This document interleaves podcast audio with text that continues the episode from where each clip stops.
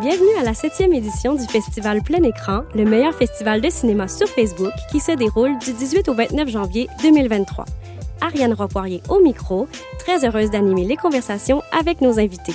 N'oubliez pas de regarder les films du jour sur notre page Facebook ou notre site web avant votre écoute. Ces conversations vous sont présentées grâce à la Caisse des Jardins de la Culture et CISM, que nous remercions chaleureusement de leur soutien.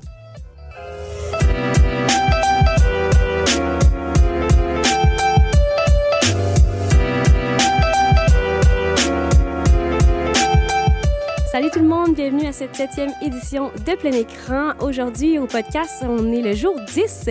Donc, on parle des films qui sont euh, diffusés le 27 janvier, journée de clôture du festival, euh, Les bonbons pour la fin.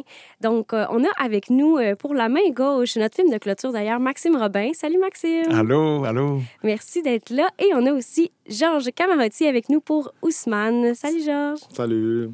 Donc, quel plaisir de vous recevoir. Je mentionne aussi quand même qu'il y a un autre film euh, dans la journée, euh, We Are Not Speaking the Same Language. Malheureusement, Danica Saint-Laurent ne pouvait pas être avec nous, euh, mais je vous invite quand même à aller voir son film qui est très, très, très beau. Puis on pourra peut-être jaser un petit peu de Bois à un moment donné. J'aimerais ça vous entendre là-dessus. Je trouve tellement que c'est une belle initiative. À chaque année, on a leur film.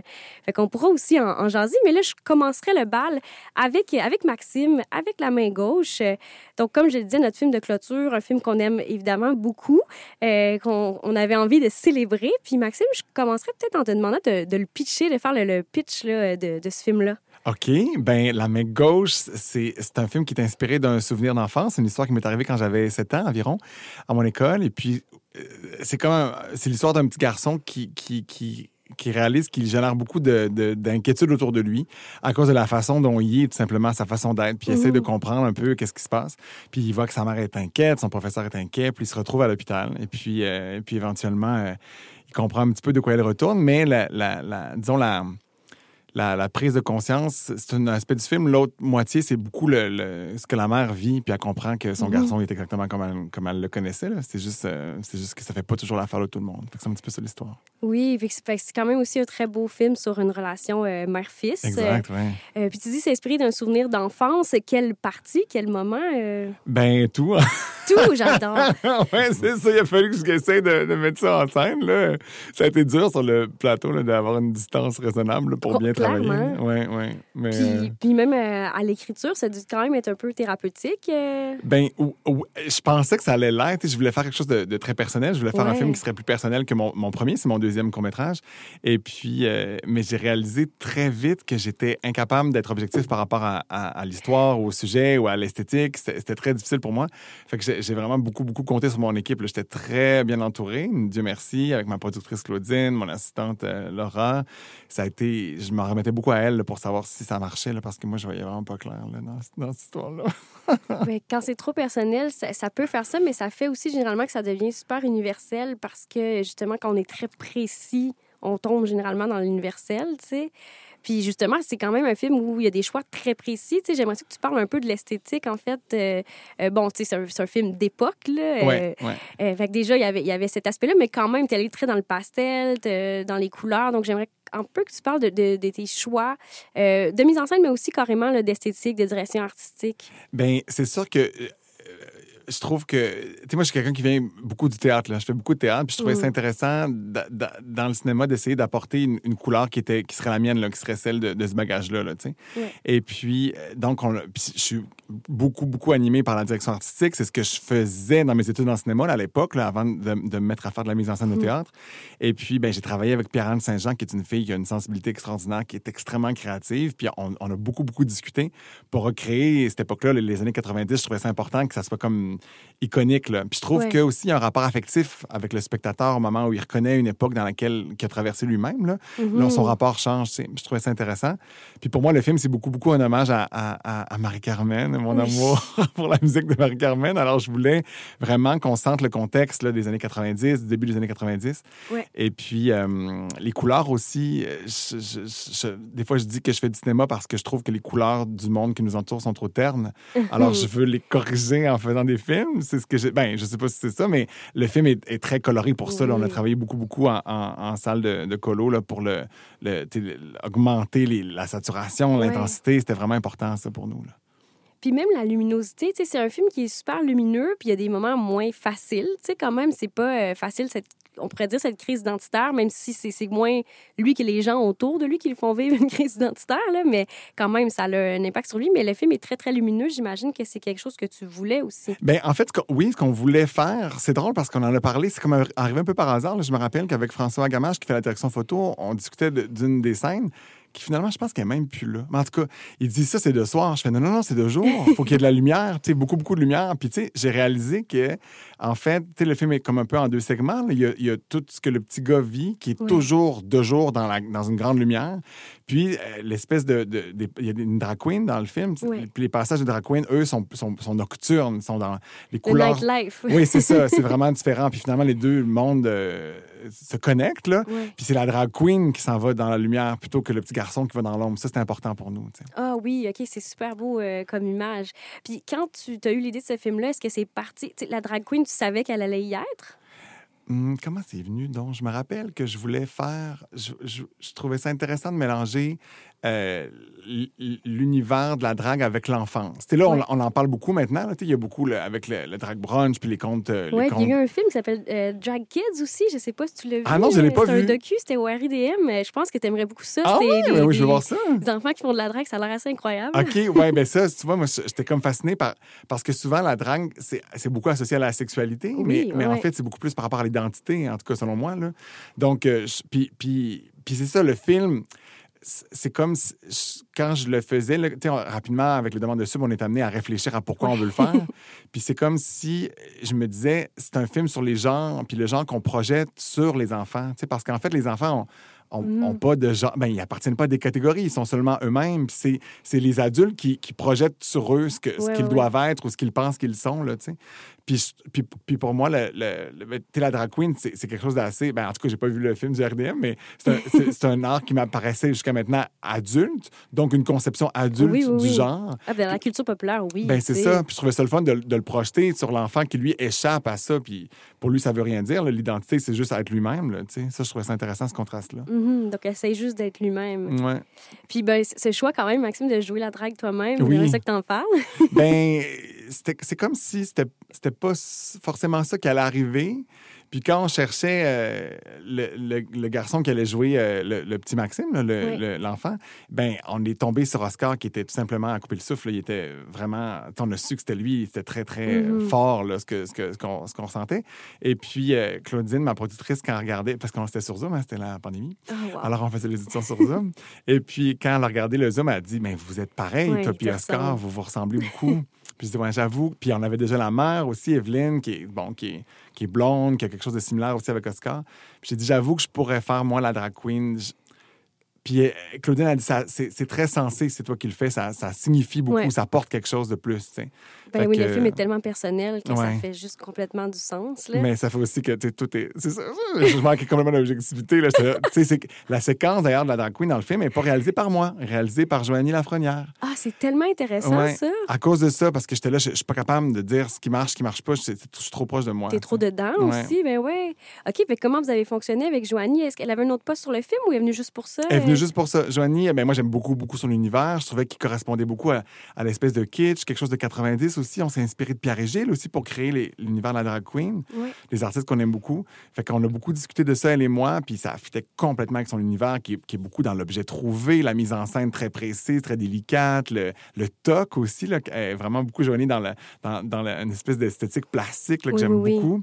Donc, Super euh, précis. C'est ça. Euh, Donc, je pense que c'était vraiment une, belle rencontre. Moi, je, je me rappelle que Joanie était très. Euh, elle voulait pas euh, briser le ton du film, puis elle avait peur de. Puis là, j'étais là, mais non, mais c'est complètement toi. Puis finalement, je suis extrêmement satisfait du résultat. Là, en fait, c'est comme je lui dois tout. C'est très intéressant comme collaboration. Genre, tu, te gênes surtout pas si tu as une question hein, aussi. Euh, euh, je, je pense qu'on ne manquera pas de questions pour ce film-là moi, quand même, j'aimerais ça un peu que tu nous parles justement de ton amour pour Marie-Carmen, parce que c'est très ancré là-dedans, le film. Oui, ben en fait, quand j'ai de me souvenir, c'est parce un moment donné, je savais que je voulais faire le film, je savais que je voulais parler de cette époque-là, de ce que, comment moi je l'avais vécu, puis euh, je, cherchais une chanson, tu sais. Et Ouais. puis, euh, je me rappelle, elle m'a dit Ah, l'idée de la main gauche, c'est intéressant. Euh, tu sais, quand j'étais petit, je- ma différence s'exprimait beaucoup par ça. Je disais Ah, je suis gaucher. Mm. tu sais, Je me définissais beaucoup comme ça. Et puis, j'étais là, Ah, c'est vraiment une belle chanson des années 90, puis tout ça. Puis, quand, quand je continuais à explorer l'époque, je me disais Qu'est-ce qui, euh, qu'est-ce qui était important pour moi à ce moment-là? Puis, je me rappelle que c'était l'époque de l'aigle noir, d'Entre l'ombre et la Ouais. lumière. J'étais très habité par mon amour pour Marie-Carmen. Puis, ma directrice d'école primaire ressemblait beaucoup à Marie-Carmen. fait que j'étais bien, impressionné par cette ressemblance-là. Puis, je me suis dit, ça serait merveilleux de demander à Marie de d'enregistrer la chanson. C'est comme si en faisant ça, je- c'est comme si faire le film pour moi c'était régler quelque chose avec le petit gars là, de 7 ans. Oui. C'était pour lui un peu que je faisais ça, là, ce qui est un peu ésotérique, là, mais en tout cas. Puis de, de- d'en plus le faire en demandant à Marie-Carmen de faire la chanson, c'est comme si je- là, j'y en donnais toute une à ce petit gars-là. là. Tu sais, j'étais là, je vais me faire pardonner. Là, en l'enfant en Oui, c'est ça, exactement. fait que euh, j'ai contacté euh, Marie. Et puis, euh, Marie avait toujours beaucoup aimé cette chanson-là. Elle, aurait toujours voulu la chanter. C'est comme si l'occasion, plus tôt dans sa carrière, s'était jamais présentée. Donc, elle a vraiment, elle a dit oui là, très rapidement. Wow. J'étais vraiment honoré. c'est un rêve qui est devenu réalité, en fait. Puis, si- puis ça repose beaucoup là-dessus. J'imagine si tu avais eu euh, un, un nom de Marie, ça aurait été quoi la suite? Ok, j'ai aucune idée. Moi, je n'ai pas pensé à ça. Ça aurait été terrible. c'est comme une prise de risque vraiment intéressante, mais c'est sûr que ça fait le, le film. tu sais. Puis là, bon, le titre et tout, tout est très autour euh, de ça. euh, Puis le rapport de l'enfant à, à Marie-Carmen est super beau aussi. Là, Mais dans- ce qui est drôle aussi, c'est que les gens. Tu sais, moi, quand j'ai. C'est euh, euh, Louis-Étienne Santé, qui est un excellent compositeur, qui a adapté la chanson, Ouais. euh, qui l'a arrangée pour Marie et tout ça. Et puis, j'ai dit, je veux que ça sonne comme un document trouvé. Quelqu'un a trouvé la cassette dans la rue, puis a dit, on n'avait jamais entendu cette version-là, mais la voici, elle est retrouvée, tu sais. Ouais. Fait que je voulais que ça soit pareil, pareil que dans les années 90. Puis, tu sais, j'ai beaucoup d'amis à qui, quand je leur raconte un peu, je dis, tu sais, quand Marie est venue enregistrer là, en studio, puis ça, puis était là, qu'est-ce que tu veux dire? Puis là, ben, quand elle a enregistré la chanson.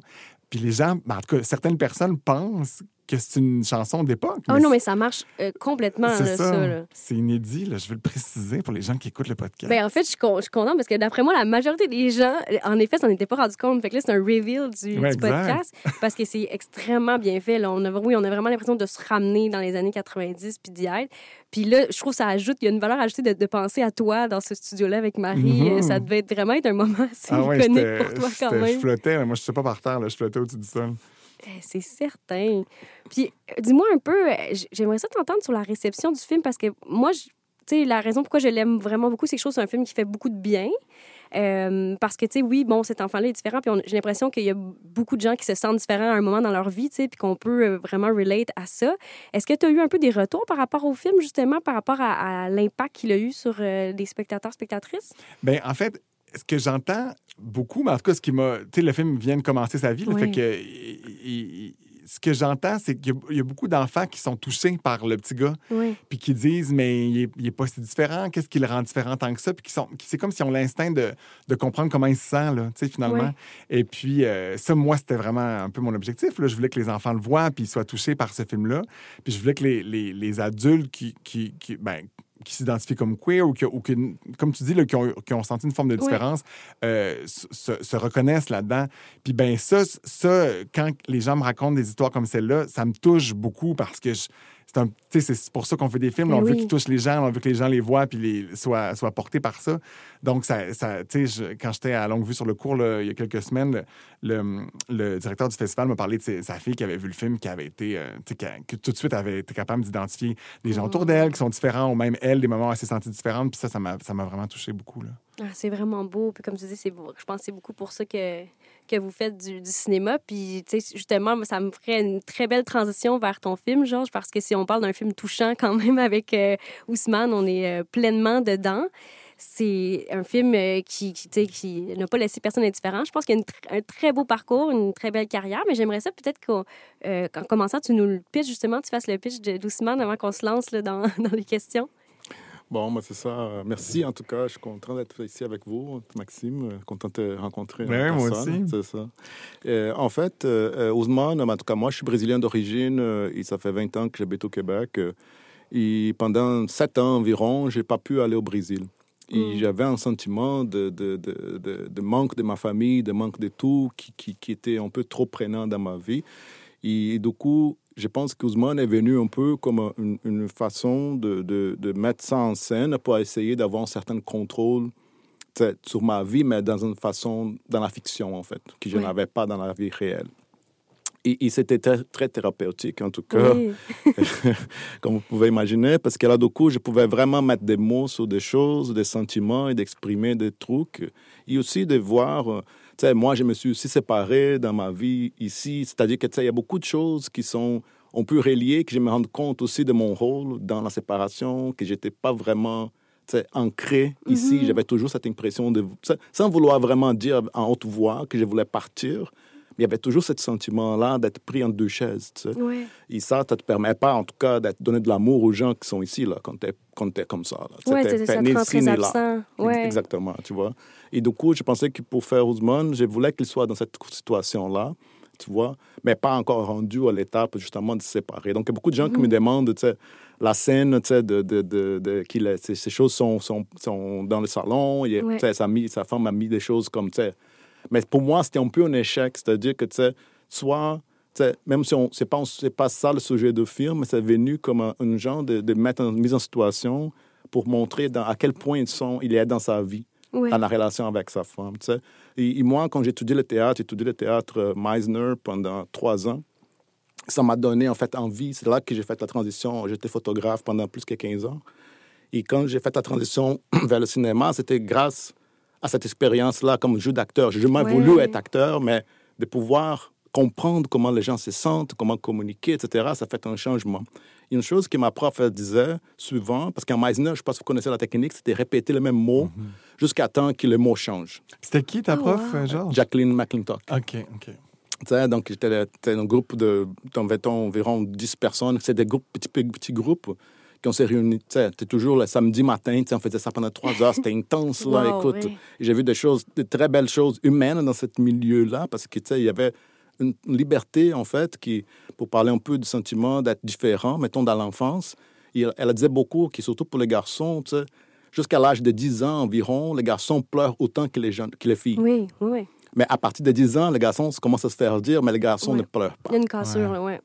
Tu sais. Et, et en vrai, quand j'ai fait ces formations-là, c'est comme si ça m'a permis de rebrancher mes cerveaux d'une façon que je pouvais avoir accès aux émotions qui ne j'avais pas accès Mm. pendant très longtemps.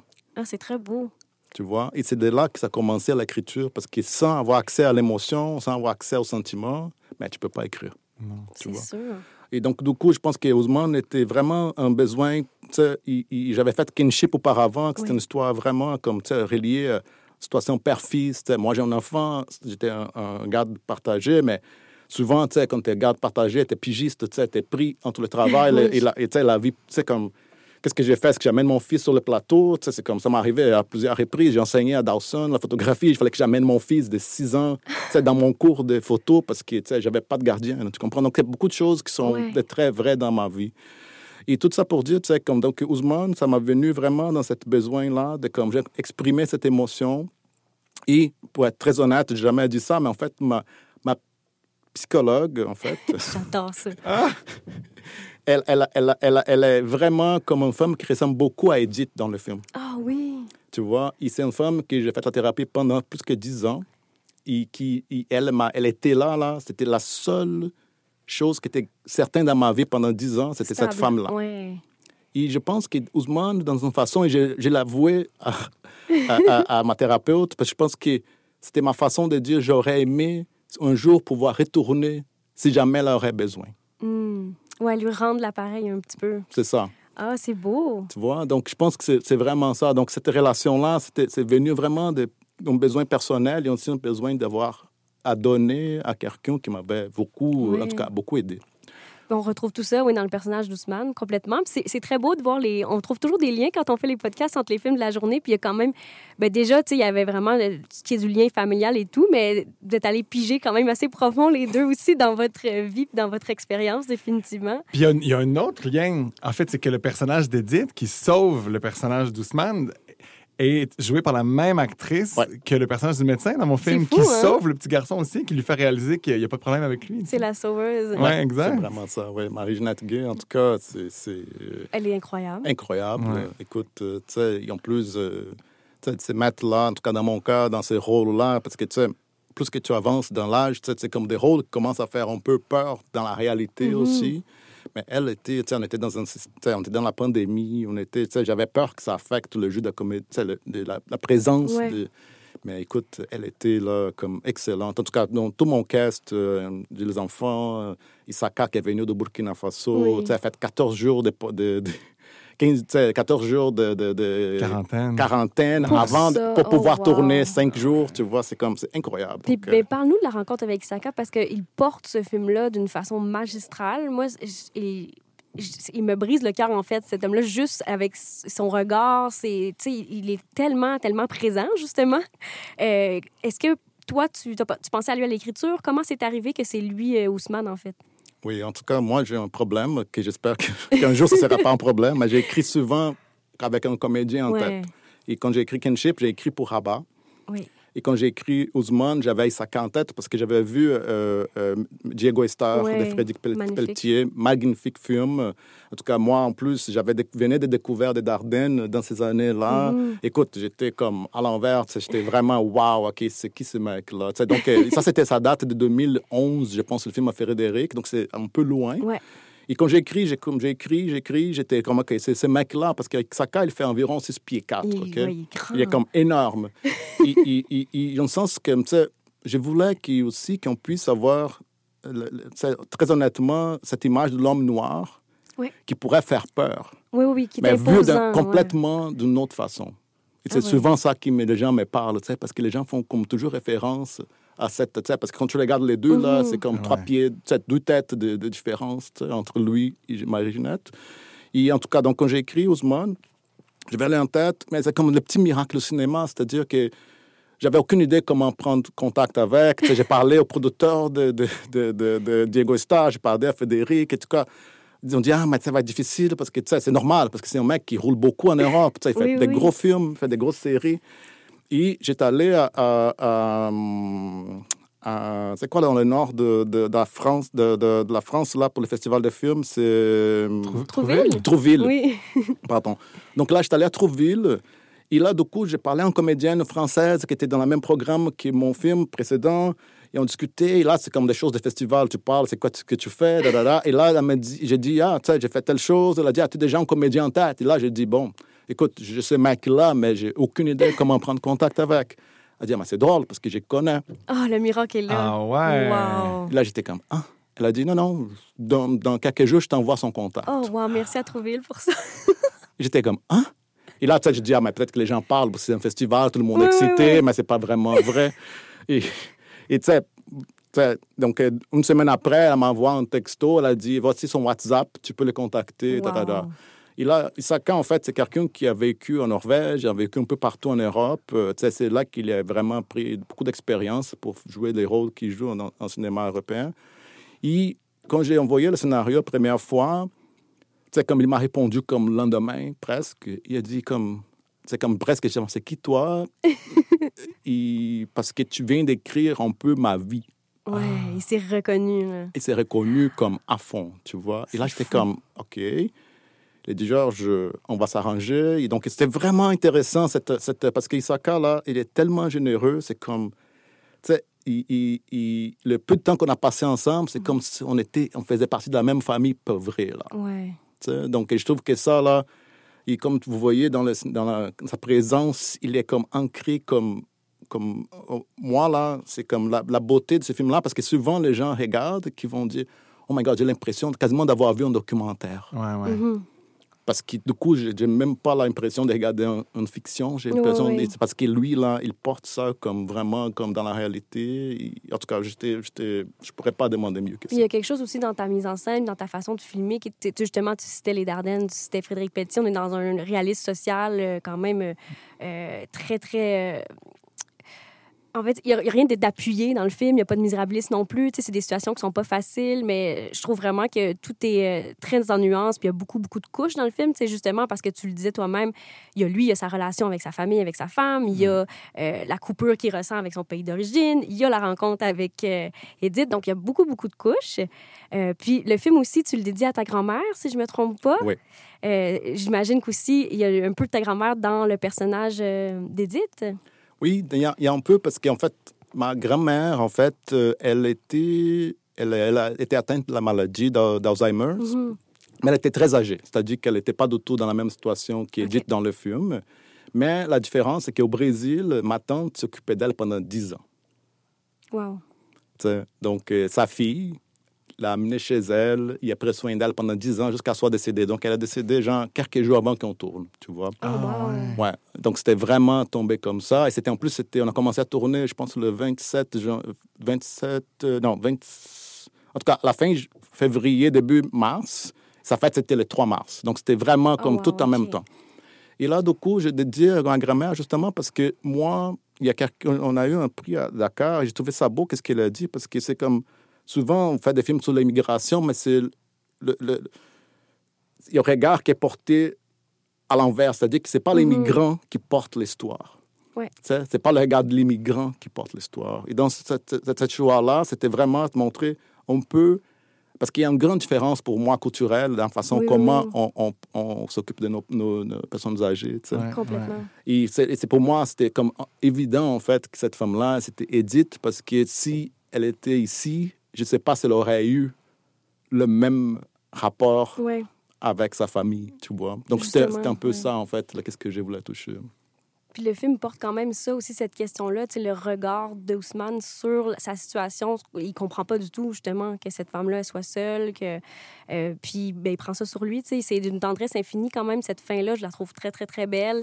Euh, je, je, comprends qu'il y a des choses qui sont en suspens, on sait, on sait pas, avec sa famille et tout. Mais définitivement, le lien qu'il crée avec cette femme-là, qui semble quand même l'ancrer un peu dans sa réalité, c'est vraiment, vraiment très, très beau.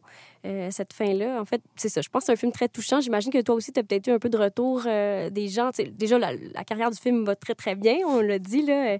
Euh, mais est-ce que tu as eu des retours, là, de, des témoignages? Tu sais, des fois, ça fait ça quand le film circule beaucoup. Oui, j'ai, en tout cas, le plaisir que Maxime a mentionné, c'est qu'on fait des films pour ça. On veut que les gens puissent, en tout cas, avec un peu de chance, regarder la vie peut-être avec un regard différent après avoir vu le film, de, de, comme, penser deux fois avant de porter un jugement, penser, j'ai eu de, vraiment de, de, retours parce que, on a eu vraiment un truc extraordinaire au niveau de la carrière de film. C'est comme moi, je n'arrive même pas comment à comptabiliser tout ça. Là, ma tête, c'est encore flou. Peut-être que dans six mois, je vais comme, peut-être comme, OK, là, c'était ça que s'était passé, tu vois.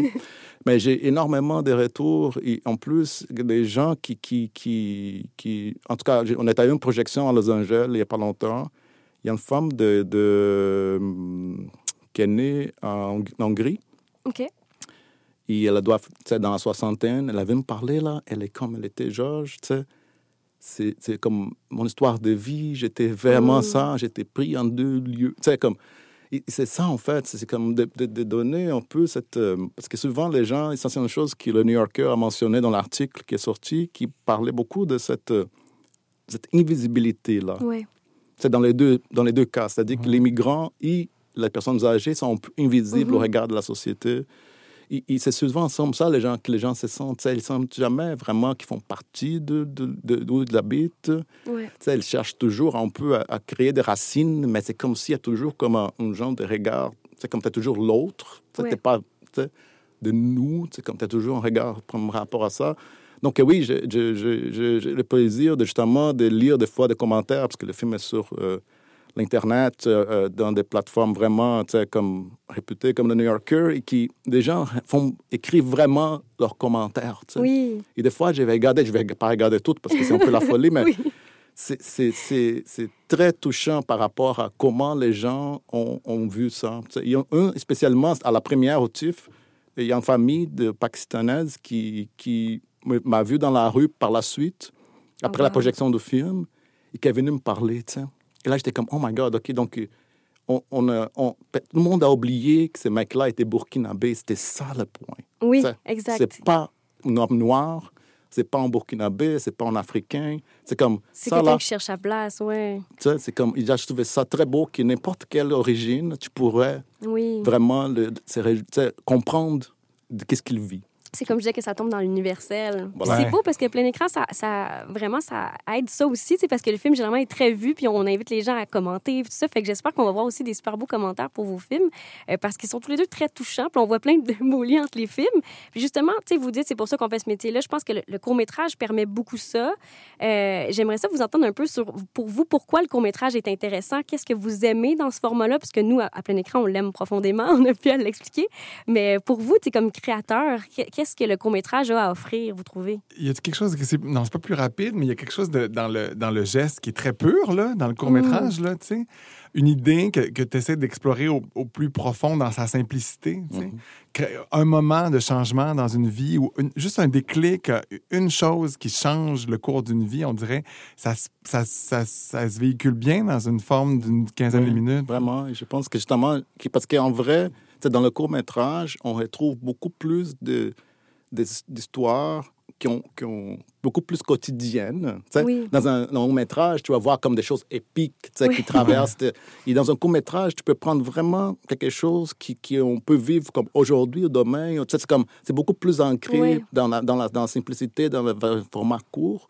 Ça, ça apporte, c'est beaucoup plus de ces genres de trucs-là qu'on vit dans la vraie vie que dans les longs métrages, par oui, c'est exemple. vrai. Magnifier des petits moments euh, du quotidien euh, de belle façon, c'est clair. Puis aussi, évidemment, on, on échappe à une certaine économie de marché là, en faisant du cours. On, on est moins euh, soumis à des, euh, des considérations là, de, de- de box-office, d'avoir du Mhm. succès. Tu sais, je pense que tous tous les films, même les cours, auraient- peuvent avoir beaucoup de succès en salle, mais souvent, il y a, il y a- il y a- les gens, il y a moins de risques à prendre, en fait. Là. Il y a moins de. C'est pas comme. C'est pas aussi dur à faire financer là, qu'un- que peut l'être un long métrage. Là, ouais. Ouais, non, je pense que c'est. Moi, en tout cas, en étant brésilien, et bon, là, les choses commencent à changer un peu au Brésil, j'en espère, mais tu sais, je trouve que j'aurais pas pu être cinéaste si j'étais resté au Brésil, par Mhm. exemple. Tu vois, donc je trouve qu'ici, le fait qu'on a ce système-là, comme tu mentionnes, de subventions, l'art est très appuyé par les institutions. Tu sais, c'est quelque chose qu'on ne se rend pas compte. tu sais. Parce Ouais. que je vois mes amis qui habitent aux États-Unis, là, il n'y a rien comme ça. Là. Non, c'est Tu ça. sais, les gens en arrachent pour faire des courts-métrages, même s'il y en a plein, mais c'est tout fait de leur argent ou vraiment avec. Pour financer. Tu sais, c'est, c'est, il, il, il- c'est pas pour rien qu'honnêtement, tu sais, les films, québécois, surtout en court-métrage, tu sais, on est souvent dans les. Tu sais, on, on, on est très remarqué dans le cinéma, Oui, dans, oui. le, dans le circuit parce que, tu sais, c'est- la qualité, elle est là. Ah ouais, on l'a- oui, vraiment. Là. vraiment là. ouais. Tu sais, donc, en tout cas, Puis c'est vrai, ça me fait penser, même, même tu sais, on, parlait du, du Wapikoni avec le film de, Danica, mais le, le Wapikoni aussi, c'est autre, euh, une autre initiative qui vit beaucoup par le court-métrage, tu sais, parce que justement, d'aller faire vivre ces expérimentations-là, d'aller trouver des nouveaux cinéastes ou aller trouver des talents émergents, ça se fait avec le court, tu sais. Ils pourraient pas aller euh, se pointer puis euh, faire, quand on fait un long-métrage, tu sais, ça, c'est beaucoup trop de temps, d'énergie, de gens. euh, fait que le- le- le- l'espèce de facilité ou de simplicité du court-métrage permet ça aussi, de faire entendre ces voix-là, des voix qu'on n'entendrait peut-être pas. euh, qu'on va trouver euh, grâce au court-métrage. Tu sais, Il y a ça de beau aussi, clairement. là. Absolument. Je pense que c'est c'est essentiel. En fait, pour moi, c'était un exercice euh, tu sais, de, de, d'aller à l'essence des choses. C'est-à-dire que tu, sais, tu, tu, tu, tu- tu enlèves tout le, le gras, tu sais, pour, parce que pour le court-métrage, tu n'as pas de choix. Tu dois vraiment aller tu sais, Directement, directement au cœur. ouais. au cœur des choses. Donc, euh, je trouve ça vraiment comme un, un- magnifique. euh, C'est c'est une- c'est un art en soi. en Oui, mais cas. complètement. Puis justement, est-ce qu'il y a des films, euh, des courts-métrages qui vous ont marqué ou qui vous inspirent ou des courts-métrages qu'en les voyant, vous dites, ah, c'est c'est le genre de court-métrage que j'aimerais faire? Moi, je pense au film que j'ai vu à Regard dans les dernières années, là, Regard, le festival du court-métrage au Saguenay. Euh, il y en avait un qui m'avait beaucoup touché. là, C'est l'histoire d'un- d'un d'un homme qui se fait voler son vélo. En fait, il, découvre au coin d'une rue son vélo qui, avait, qui, a, qui a été volé. Là. Il le retrouve, là, Tu sais, parce qu'il est particulier. Il y a une- il a Oh, oui, il le reconnaît, là. Ouais, puis là, ben, c'est un film qui est, qui est fait avec une seule, un seul plan de caméra, qui est sur le coin de cette rue-là. Qui, qui- je sais pas si c'est de quel film je parle, Georges. Non, je ne l'ai pas vu, celle-là, je me souviens plus du titre, mais en tout cas, et puis finalement, euh, il, il- il- il voit quelqu'un qui vient pour prendre le vélo, partir avec, puis il dit T'as volé mon vélo Il dit Non, moi, moi, on me l'a vendu. il dit Non, mais attends, c'est la personne qui te l'a vendu me l'a volé. Là, il fait- là, la police arrive, il dit Lui, il a volé mon vélo. Puis là, tu- tu réalises que cette personne-là est une personne immigrante, qu'elle n'a pas, papier, là, la police met Oh, son wow. dossier. Là, tu comprends que la vie de, de, Ouais. de tous ces gens-là vient de basculer là, avec, euh, Un vélo. en une seconde, là, en un plan de caméra. là, C'est c'est quand même assez Ah ouais, magistral. là. J'ai eu des frissons, c'est très habile. Ouais, ouais. vraiment. C'est un film bouleversant. Wow.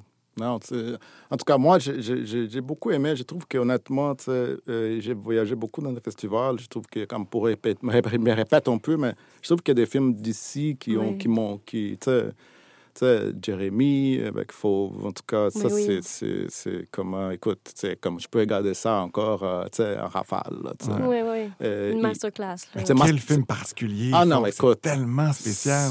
C'est, ouais. très peu de mots. tu sais, Myriam avec Brotherhood. Ouais. tu sais, euh, euh, honnêtement, tu sais, et Marguerite avec, euh, avec Marianne. tu sais, C'est comme vraiment, c'est des films qui sont très différents, Ouais. Mais qui sont à l'essence humaine est, est très, est vraiment puissante. sais. Les Oui. personnages sont, sont, sont. Tu comprends vraiment les enjeux qui mènent ces personnages-là à prendre le- les décisions qu'ils prennent. Et je trouve ça, là, au niveau de, de l'écriture, le niveau du storytelling, comme, c'est vraiment comme. En tout cas, moi, justement, pour moi, en tout cas, parce qu'à vrai, je, je vois, je vois les styles qui seraient différents c'est dans films, d'autres films. Ouais. Et, et, et des fois, tu sais, comme on, on, on a limite un peu un vidéoclip, tu sais, c'est comme tu te demandes si c'est un vidéo musique, tu sais, ou Oui, si oui, c'est vraiment un court-métrage. tu sais. Et, et là, je- ces films-là que j'ai mentionnés, je trouve qu'ils sont, sont, sont vraiment. On pourrait les voir en heure et demie. Ouais. mettons, Ouais, on, ouais. aurait- on pourrait sais, trouver cette histoire-là dans un autre format, etc. Il y a Donc, vraiment une force à raconter des histoires dans le cinéma québécois quand même qui est assez impressionnante. Euh, je, suis assez... ben, je prêche pour ma paroisse, mais je suis assez d'accord quand même. On aime le court-métrage québécois à plein écran.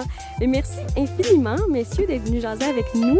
Euh, si c'est pas déjà fait, on espère que ce soit déjà fait, mais si c'est pas déjà fait, les gens qui nous écoutent, euh, allez attraper les films. hein. C'est 24 heures seulement, donc euh, la main gauche chez Ousmane pour notre dernière journée, mon Dieu, déjà. Et merci beaucoup d'avoir été avec nous. merci à vous. Merci.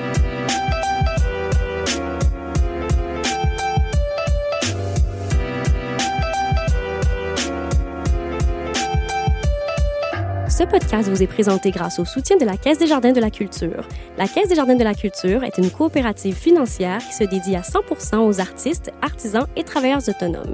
Alliés des artistes, moteur de l'économie culturelle et tremplin des organismes et entrepreneurs, la Caisse de la Culture est sensible et à l'écoute de la réalité et des besoins de ses membres et les accompagne dans la réalisation de leurs projets personnels et professionnels, le tout par le biais de conseils adaptés. Pour en apprendre plus sur la Caisse de la Culture et découvrir comment elle peut vous accompagner dans la réalisation de vos projets, rendez-vous au caisse de la culture.com.